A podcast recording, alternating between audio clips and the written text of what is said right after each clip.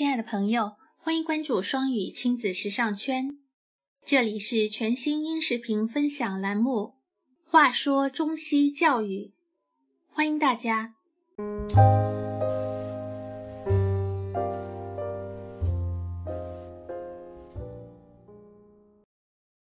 我是双语妈咪，今天给大家推荐的是李开复的《做我的女儿不必听话》。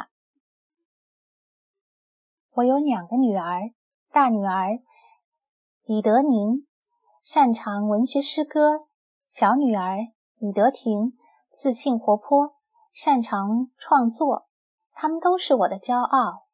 我常对她们说的是：做我的女儿不必乖，但要积极。我不认为孩子只是乖听话就是好事。教养子女有许多需要重视的原则。但如果我只能挑选其中最重要的一件事，我就会说是培养孩子的积极性。有了积极性，其他的特质如理智、快乐、自信等，就可以自然而然地随之掌握。今天的世界已经不一样了，那些消极被动、只是听话或害怕处罚的孩子。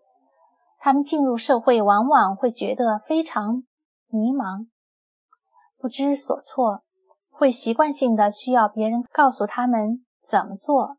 但当一个孩子有积极性的时候，无论是读书、学习、找工作，他们都可以自己安排。中国人总是把听话当做孩子的一个孩子的优点，但是我希望我的孩子不要只做听话的孩子。我要他们成为讲理的孩子，听话的孩子可能只是盲从，而不见得懂道理。讲理的孩子会在你有理时听话，那不就是我们所要的吗？虽然我相信启发式教育，但是我也相信孩子需要管教，需要规矩。我理解的规矩有四个特征：一、定好规矩。但是，首先把规矩的道理讲清楚，不是盲目的服从。二，在规矩内，孩子有完全的自由。三，违背了规矩，孩子将受到讲好的惩罚。四，规矩越少越好，才能起到启发的作用。如果你不告诉孩子原因，孩子不会因为你说的一件事是对的，或是错的。就在心里深深记住，设立规矩却又不讲为什么。一方面，小孩子无法学习自律；另一方面，孩子会把父母定位为独裁者，没有通融的余地。如果你定了一个他无法接受的规矩，他不是认为你不好，就是会叛逆性的去想做什么。我觉得孩子越小的时候。可能越需要这些所谓的规矩，但随着孩子的长大，父母要学着信任孩子。违规要惩罚，但规矩要越少越好，而且孩子越大，规矩要越少。我们家到底有多少规矩？其实我都想不出太多的规矩，可能不会超过三四件事儿，比如说。他们出门的话，我们会定一个时间，希望他们能够在那之前回来。计算机上、网络上不能与陌生人聊天。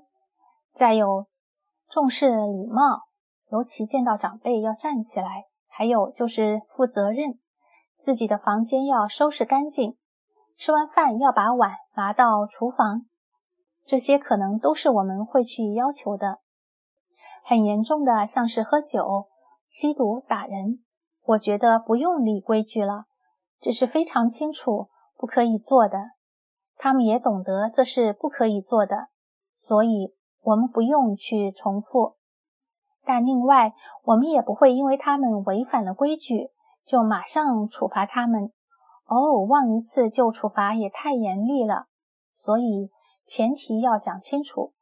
违背规矩之后，先提醒，可能是多次提醒没用之后，才会考虑处罚。其实，孩子学父母，并不是只是听规矩，孩子会看你怎么做，而不是听你怎么说。